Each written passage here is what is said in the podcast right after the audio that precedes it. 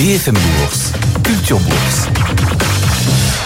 Où vais-je? Pour savoir où aller en bourse, mieux vaut comprendre déjà où vous en êtes. C'est votre culture bourse quotidienne. Julie Coenerton et son expert répondent à vos questions. Bonjour Julie. Bonjour Guillaume, bonjour à tous. Il bah, faut venir ici si vous avez des questions pour structurer vos portefeuilles d'investissement parce que nous, on a les experts pour vous éclairer. Et pour ça, deux options. Vous nous écrivez à l'adresse bfmbourse.bfmbusiness.fr ou bien au QR code qui s'affiche si vous nous regardez à la télévision. Et aujourd'hui, une question après le match nul en rugby hier. Ah, c'était dur. Match nul de l'équipe de France face à l'équipe italienne dans le tournoi à destination. Une question qui tombe à pic puisqu'elle concerne justement les valeurs italiennes, Julie. Soyez fort, euh, Guillaume. Donc, hasard du calendrier. un mauvais dimanche.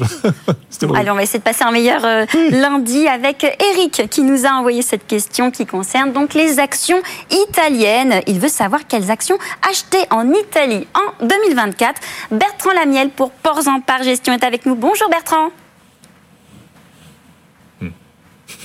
Bonjour. Alors déjà peut-être Bertrand pour commencer, euh, quand on pense aux valeurs italiennes, quelles sont celles qui retiennent votre attention et celles qu'il vaut mieux peut-être éviter? Il y a toujours le décalage Bertrand. Oui. Alors euh, oui, valeur italienne. Bah, euh, la cote en Italie est relativement riche. Hein. Nous, on, va suivre 116 valeurs des, petites au, large cap. Et euh, aujourd'hui, l'Italie est bien orientée. C'est un des meilleurs indices européens avec une performance de plus de 7 depuis le début de l'année. Et à l'intérieur de ces 116 valeurs, il y en a 41, 41% qui sont bien orientés, ce qui en fait un des indices avec le taux de participation le, plus élevé en Europe. Donc nous, on va aimer des dossiers comme Stellantis qui est aussi coté, puisqu'il y a Fiat qui est aussi coté, coté à Milan. Euh, dans la banque, on a du Unicredit qui est un des meilleurs performeurs de la, de, la zone euro. Ferrari, évidemment, on ne peut pas passer à côté. Euh, valeur très bien orientée dans le, dans, le secteur automobile. Dans l'assurance, on a Generali. Et dans le luxe, on a une pépite, une mid-cap qui s'appelle Cucinelli qui est aussi bien que Hermès en termes de, comportement. Donc voilà, on a pas mal de dossiers qui sont bien orientés. Et si on est un peu plus contrariant, on peut aller chercher des dossiers comme Fila, c'est les papiers canson.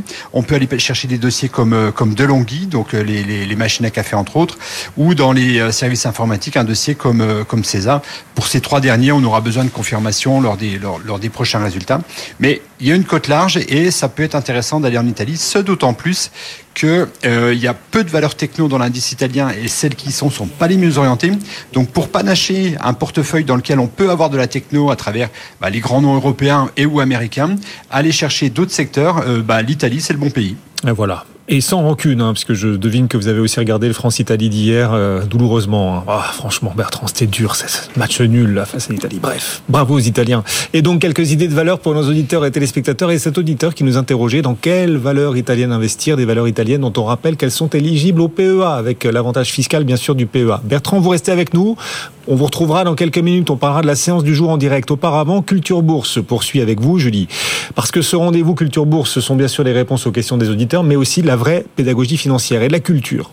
Julie, vous nous présentez la grande histoire boursière. Et vous avez trouvé ce petit excès de confiance, c'était il y a quelques années, quelques dizaines d'années, petit excès de confiance qui avait à l'époque entraîné une énorme crise financière. Un excès de confiance accordé à un homme John Law, un financier euh, et économiste écossais. Alors, on est en France, hein, on est au XVIIIe siècle. Ah oui. Et cet homme, oui, ça, ça commence, ça, ça nous rajeunit pas. Et il réussit, cet homme, à convaincre le gouvernement de lui accorder le monopole du commerce avec les colonies d'Amérique et d'Asie. Ce privilège obtenu, il fonde deux entreprises, la Compagnie du Mississippi en 1717, puis la Banque Générale. Son objectif, il est triple. Il veut pouvoir émettre des billets sur place. Il veut encourager euh, l'investissement dans la compagnie et il veut aussi stimuler l'économie euh, française. Il commence à offrir des actions à crédit et les investisseurs sont au rendez-vous. Le cours des actions de la compagnie connaît une hausse vertigineuse, mais tout cela ne dure qu'un temps. 1720, la bulle spéculative éclate. Et eh bien oui, il fallait s'y attendre. Hein.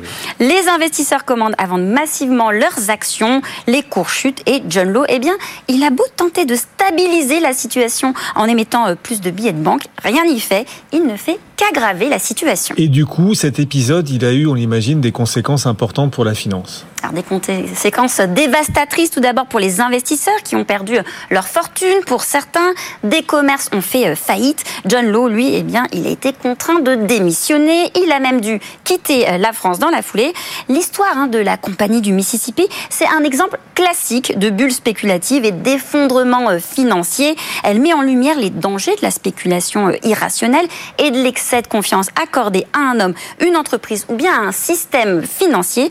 Et si cette histoire, elle a laissé une empreinte durable dans l'histoire économique française, elle met en relief les dangers de l'art du bien parler, autrement dit de la rhétorique. Effectivement, et cette histoire, cette grande histoire, la grande histoire boursière à retrouver euh, avec Julie, Culture Bourse, chaque jour à 15h50. Et cet épisode euh, supplémentaire que vous venez nous proposer, merci beaucoup Julie Cohen